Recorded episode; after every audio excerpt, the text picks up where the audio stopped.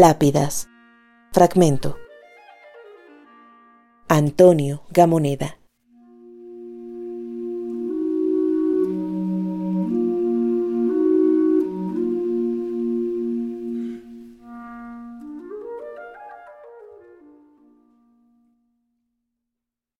Sucedían cuerdas de prisioneros, hombres cargados de silencio y mantas.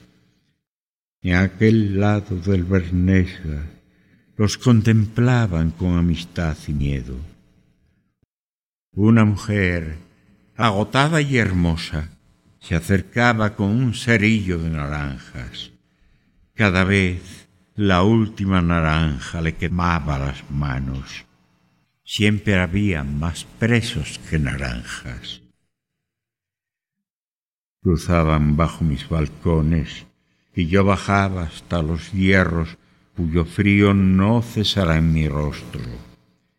En largas cintas eran llevados a los puentes y ellos sentían la humedad del río antes de entrar en la tiniebla de San Marcos, en los tristes depósitos carcelarios de mi ciudad avergonzada.